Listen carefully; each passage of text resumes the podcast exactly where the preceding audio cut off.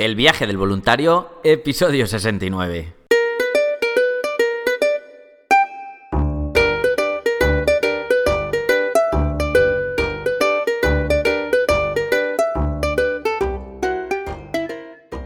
Hola, muy buenos días, bienvenidas y bienvenidos una semana más en este sábado 22 de febrero del 2020 al podcast donde vamos a hablar sobre el turismo responsable, experiencias de voluntariado, los tipos de programa, diferentes países y todos los consejos necesarios para preparar tu viaje solidario, claro que sí. Bueno, ya me conocéis, soy Sergio, vamos a estar aquí 10, 15 minutitos hablando un poquito. Hoy en el podcast del viaje del voluntario tenemos un episodio sobre países y programas.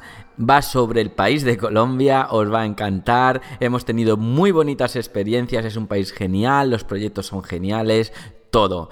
Bueno, y también deciros que estoy súper contento. ¿Por qué? Por las cifras históricas que estamos teniendo. El año pasado, por ejemplo, por estas fechas teníamos como unos 20 voluntarios reservados y estábamos, pues bueno, súper contentos. Aún así llegamos a unas cifras alrededor de 200 voluntarios al final del año. Pero es que este año, en las mismas fechas que el año pasado, no tenemos 20. Tenemos nada más y nada menos que 80 personas reservadas. Entre ellos hay familias, estudiantes de la universidad, algunos grupos, algunas parejas, muchos individuales, lo que más. Y bueno, pues supongo que será esto pues por el boca a boca. También los precios hemos intentado reducirlos un poco, haciendo mejores convenios. Por otro lado, también os acordáis que os comenté que este año también, al declararnos de utilidad pública, el 35% más o menos ¿eh? de la aportación al programa os lo podéis deducir directamente en renta. Pero bueno, de todas esas cosas de la que yo me quedo y de la que quiero pensar es que cada vez más viajáis responsablemente, que es de lo que se trata. ¿Y dónde hacer un viaje responsable? Bueno, pues en www.adventuresvolunteer.org, una ONG para realizar voluntariado internacional, prácticas universitarias, turismo responsable, voluntariado de corta estancia, turismo ético, turismo solidario, lo que necesitéis. Más de 15 países, más de 40 programas, todos verificados en el destino, eso sí, muy importante. Tenéis programas desde enseñanza, que es de lo que más hay, es en todos los países hay enseñanza, hay construcción, hay empoderamiento de mujeres, hay medioambientales con animales, bueno, Ahí me vais comentando, cada día hablaremos de algunos también, entrevistas, pero hoy vamos a hablar de Cartagena de Indias, porque os he dicho Colombia, pero diréis, Colombia es muy grande, es una de las más grandes de Latinoamérica. Pues sí, Cartagena de Indias, esa ciudad amurallada, esa ciudad que es preciosa, pero ante todo, ¿por qué ir de voluntario a Cartagena de Indias? Bueno, lo primero es por la economía. La economía está bastante mal, sobre todo en esta ciudad. Hay mucha delincuencia. Más de un tercio de la población está en pobreza extrema. También eh, falta alcantarillado, falta salubridad, que crea un gran peligro en la población infantil, desnutrición, enfermedades. Así que, ¿cómo vamos a incidir ¿no? en estos voluntariados? Bueno, pues apoyando a estas comunidades que además son las que están más alejadas y son las más vulnerables, porque los que viven en el centro, bueno, al final casi todos son hostels, hoteles, ¿vale? Pero no se trata de realizar un turismo solo bonito, solo centrándonos en las superplayas y todo eso. Vamos a hacer esta vez un voluntariado en los barrios de estrato cero que están bastante alejados, pero ahora veremos porque no tenéis que ir andando, no os preocupéis, sí que es cierto que son un poquito peligrosos donde vamos a colaborar, pero no donde vamos a vivir y hacer el día a día y dormir. Así que ahora hablaremos un poquito de eso. Luego, por otro lado, el turismo allí está creciendo bastante. Bueno, pues solo hay que ver la ciudad que es preciosa, las playas, y para ellos es una gran oportunidad de trabajo. Lo que pasa es que no están cualificados. De ahí también en trabajar en los jóvenes con el inglés, la atención al cliente, saber generar un currículum, todo eso. Así, además de ayudarles a encontrar un trabajo, pues se reduce la corrupción, la prostitución, el tráfico de drogas, que es también el objetivo principal para querer realizar este voluntariado en esta ciudad. ¿Os ha gustado que sí? Pues ¿Cómo me preparo para ir de voluntariado a Colombia? Bueno, pues tienes aviones desde 500 euros, 600, con KLM, con Avianca, con Iberia. Allí recordar que es el peso colombiano. El avión sí que lo vais a pagar en euros, pero una vez que lleguéis al aeropuerto, pues ya sabéis que sacáis con la tarjeta de débito, que es lo que yo siempre aconsejo. Y bueno, luego allí la verdad es que es súper, súper económico todo.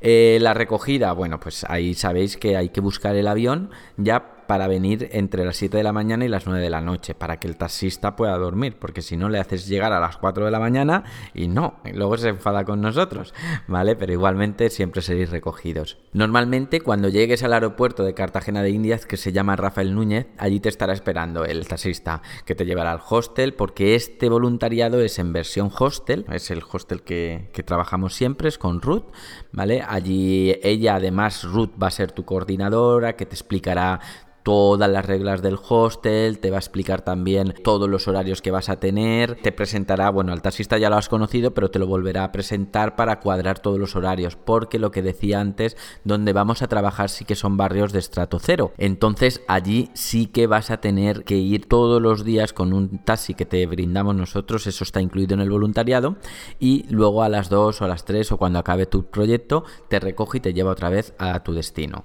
¿Vale? Además, ella, Ruth, te va a acompañar el primer día te va a presentar a todos los coordinadores según el proyecto que elijas. Ahora hablaremos de los proyectos, pero te presentará pues a los compañeros, a las compañeras de cada programa y ya a partir de ahí tú ya eres autónomo para ir todos los días con el taxista e ir a tu programa. Programa que participarás de lunes a viernes por las mañanas principalmente y luego siempre como todos a partir de un mínimo de dos semanas, que ya es poco, pero bueno, entiendo que con las pocas vacaciones que hoy en día tenemos y todo, pues por lo menos para crear ese aporte, ¿no? ¿Qué más? Todos los proyectos se desarrollan durante el periodo escolar de Colombia. Giran en torno a eso porque siempre son los principales. Eh, que sería desde mediados de enero, quiere decir que ya están abiertos, hasta mediados de septiembre. Luego los días festivos, pues bueno, normalmente te puedes encontrar alguno si te pilla dentro de tu programa, pero bueno, ahí ya sabes, ese día pues te preparas otro tipo de materiales o cualquier cosa que sean buenos para el proyecto o si vas muy avanzado, pues si quieres disfrutar aunque sea entre semana, pues a a la playa. ¿Y qué programas de voluntariado te vas a encontrar en Colombia? Bueno, hay uno muy bonito, que a mí es el que más me gusta de aquí, es el proyecto de refuerzo y enseñanza a jóvenes. Este, digamos que sería un poquito el más urgente, porque se trabaja con jóvenes que están en riesgo de exclusión social, ya que pertenecen a pandillas o algunos nunca han estudiado, no saben leer, no saben escribir, igual tienen 16, 17 años, entonces es un trabajo muy, muy, muy duro hay que lidiar con esta adolescencia, entonces cualquier trabajador social, cualquier psicólogo o cualquier educador que tenga estas tablas de, de empatía, pues le va a venir muy bien para el programa.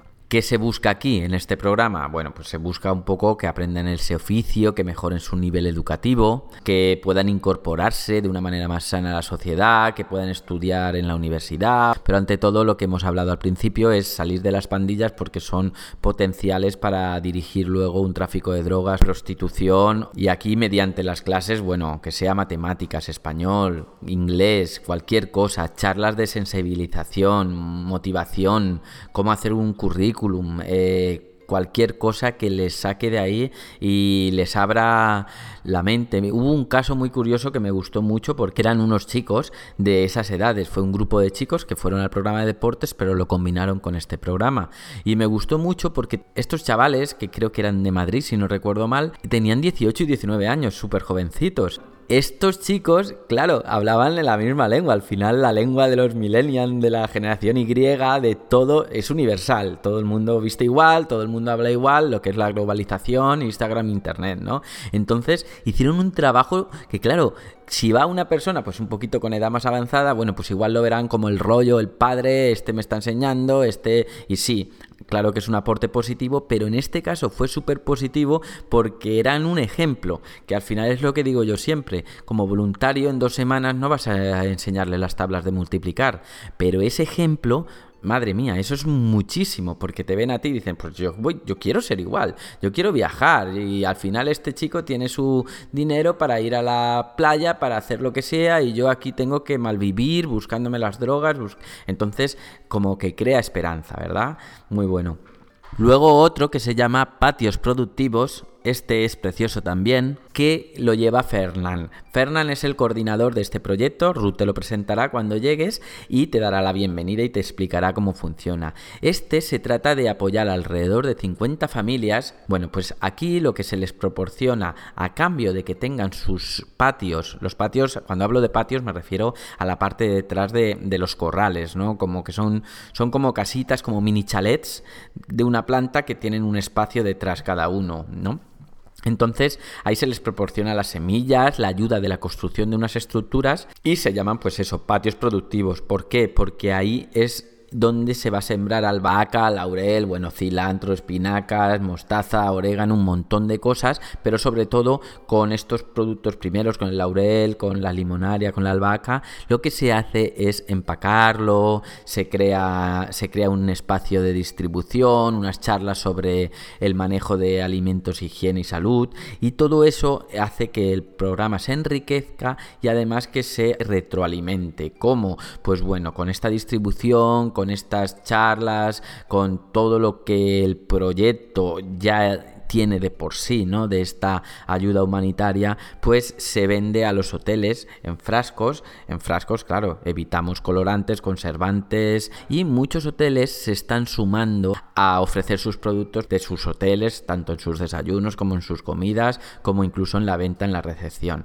Entonces les crea a todas las familias una esperanza, un, un aporte económico también muy importante que hace que esto sea una reacción en cadena y cada vez más se quieran sumar. Y se crean además otros emprendimientos. ¿Vale? Súper bonito.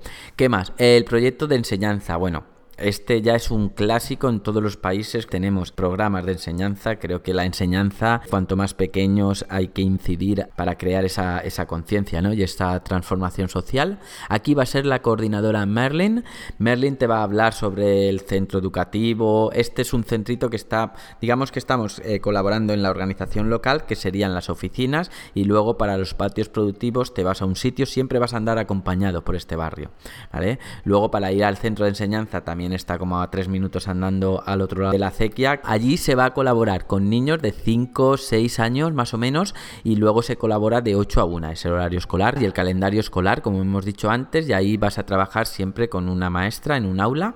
Y ahí, bueno, pues con niños más pequeños vas a hacer inglés, matemáticas, dibujos, también se hace deporte, pero claro, al ser los niños tan pequeños eh, y ser tan poco tiempo, lo que hablábamos antes de los adolescentes, aquí como voluntario sí que se te va a pedir en medida de lo posible, que aportes cualquier iniciativa que tengas, va a ser positiva. No te quedes solo con lo que te dice la maestra de, vale, pues vamos a sumar, ¿no? Eso sería lo fácil, que no pasa nada, también va a ser un ejemplo, también va a aportar, pero si puedes crear una nueva propuesta, eso sería, bueno, Magnífico.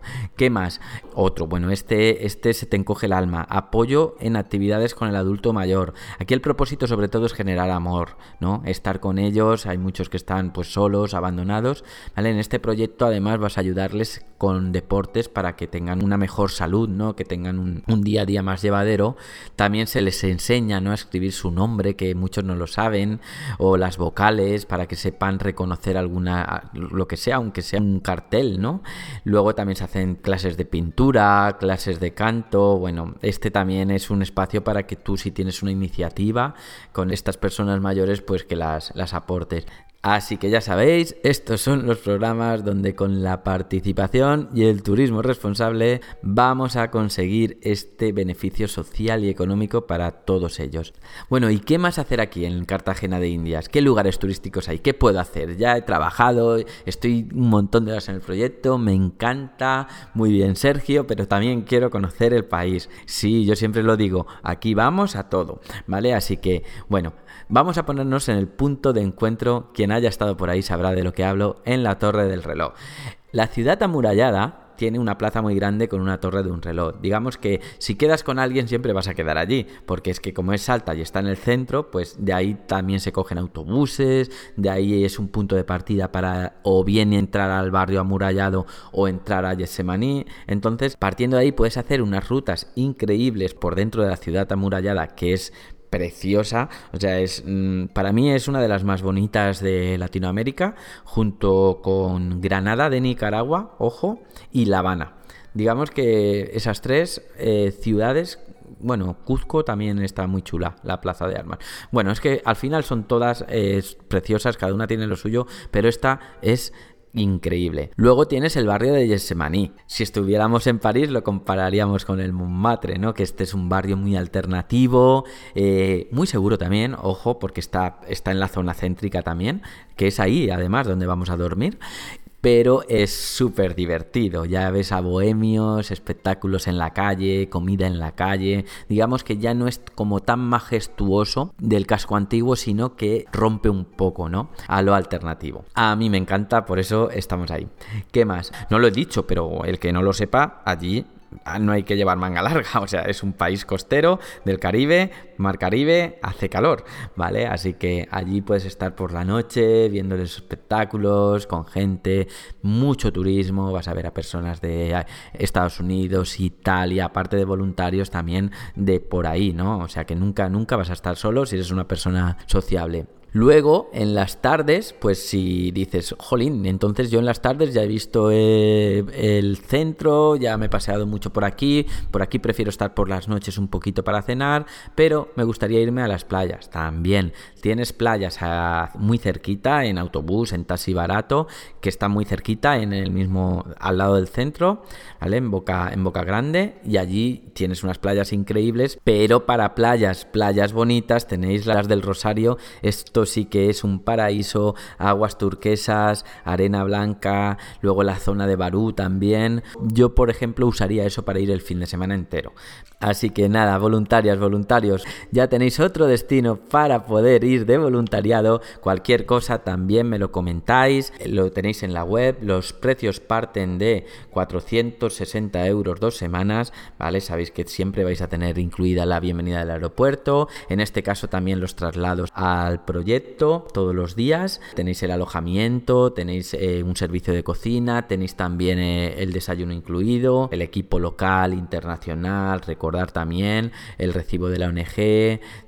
si necesitáis un certificado fiscal para la deducción de renta, el seguro de accidentes, de responsabilidad civil, todo. Así que nada, ánimo, os espero porque tenemos ya, como he dicho al principio del programa, un montón de voluntarios. Va en cabeza Costa Rica, les sigue Panamá. Este año está cogiendo también buena trayectoria República Dominicana. Va, vamos, vamos con el ranking. ¿Qué más? ¿Qué más? A ver qué mire. Exacto, también tenemos por otro lado Perú. Perú también tiene bastantes voluntarios ya apuntados Kenia no se queda nada atrás y los que se han quedado más rezagaditos ha sido pues Honduras y Guatemala. Pero bueno, ahí están todos, también es pronto porque al final se van llenando todos los programas. Así que no os durmáis, plazas siempre va a haber en un programa o en otro, pero sobre todo los vuelos. Y también quiero recordaros que los que os queréis escribir, que dirá, Sergio no dice nada del sorteo gratis. Sí, sí, quedan dos semanas. Este sábado y al que viene ya cerramos. Así que tenéis toda la semana para inscribiros al voluntariado gratis. Y algunos me diréis, Sergio, pero yo lo escucho, pero ¿cómo lo hago? Bueno, según donde lo escuchéis, tendréis el link puesto para verlo. En la web, en el apartado podcast, también os va a salir en el podcast de estos episodios que lo estoy comentando. Pero si no, escribís www.adventuresvolunteer.org barra sorteo y ahí os lleva a la página donde os dirá lo que tenéis que hacer para entrar en el sorteo, ¿vale? Que el sorteo será el sábado cuando finalicemos, realizaremos el sorteo y al siguiente sábado a ver cómo lo mostramos, a ver si dejo un enlace de YouTube o se graba la pantalla como se ha hecho el sorteo, no lo sé aún, la verdad, pero bueno, la idea es que sea lo más transparente posible y que lo podáis ver. Así que ahora sí, muchas gracias a todos por vuestros me gustas, comentarios neivos, el corazón verde en Spotify, las 5 estrellas en Apple Podcast, por venir a los proyectos y por todo. Así que os espero el próximo día con muchas más cosas y mejores consejos. Hasta entonces, me despido de todos, os deseo un feliz sábado, un bonito domingo y hasta la próxima semana.